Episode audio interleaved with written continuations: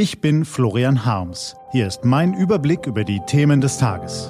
T-Online Tagesanbruch, was heute wichtig ist. Mittwoch, 30. Oktober 2019. Die Macht des Siegers, gelesen von Philipp Weimer. Was war? Im Herbst 2010 schlenderte Florian Harms durch die Altstadt von Damaskus. Er aß ein Eis bei Bagdash, trank einen Tee bei Abu Shabi hinter der Umayyaden-Moschee, schwatzte mit den Gemüsehändlern im christlichen Viertel Babtumar, hörte Kirchenglocken und Muezzinrufe, erfreute sich am Gewürr der Sprachen und Kulturen.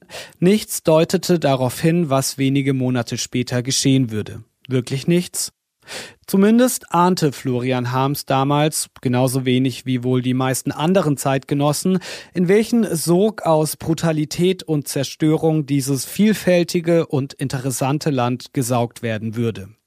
In der Rückschau sieht das heute anders aus. Da fallen Florian Harms Beobachtungen ein, die er damals eher am Rande machte. Da erinnert er sich an die sprunghaft gestiegenen Preise für Brot, Gemüse, Fleisch.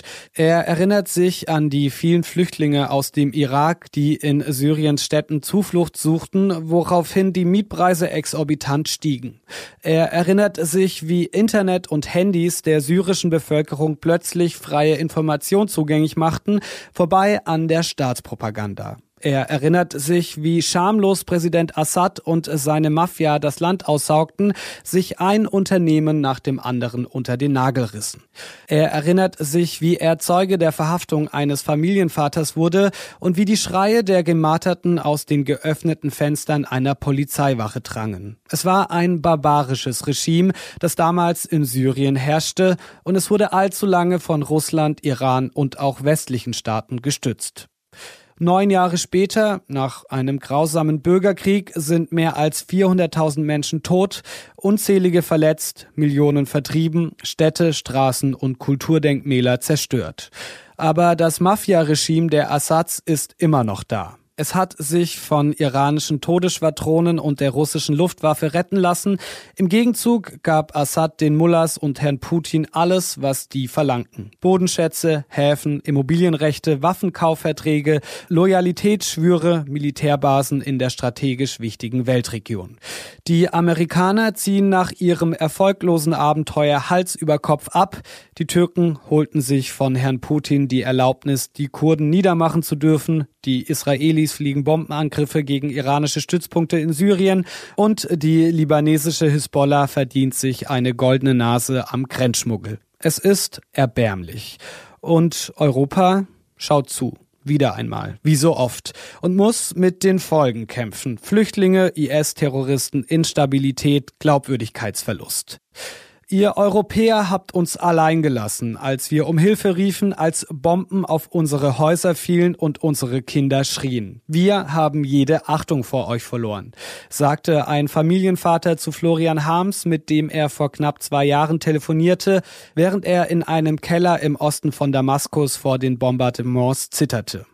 Der Verlauf der Syrien-Krise ist eine Tragödie für die Menschen vor Ort und zugleich ein Schandfleck der europäischen Außenpolitik bis heute. Solange die EU-Staaten sich in nationalen Alleingängen verzetteln, statt gemeinsame Initiativen zu verfolgen, solange in Deutschland Verteidigungs- und Außenminister an unterschiedlichen Strängen ziehen, solange die designierte Kommissionschefin Ursula von der Leyen ihre Pläne noch nicht umsetzen kann, solange Berlin dies will und Paris das, das, so lange wird Europa eine außenpolitische Mücke bleiben, die die Elefanten in Moskau und Ankara und den Löwen in Damaskus allenfalls zu einem höhnischen Kichern reizt.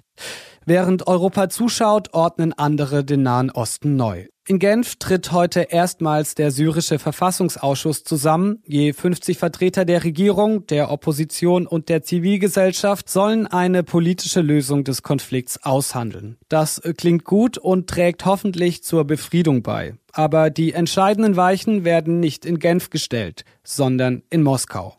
Dort sitzt der wahre Sieger des syrischen Krieges. Das hätte sich Florian Harms nicht träumen lassen. Damals im Herbst vor neun Jahren. Was steht an? Die T-Online-Redaktion blickt für Sie heute unter anderem auf dieses Thema. Der AfD-Mitgründer Bernd Lucke versucht heute erneut an der Hamburger Universität eine Vorlesung zu halten.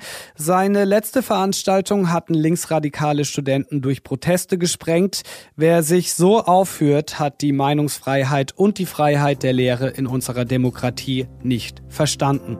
Diese und andere Nachrichten, Analysen, Interviews und Kolumnen gibt's den ganzen Tag auf t-online.de. Das war der T-Online-Tagesanbruch vom 30. Oktober 2019, produziert vom Online-Radio- und Podcast-Anbieter Detektor FM. Ich wünsche Ihnen einen frohen Tag. Ihr Florian Harms.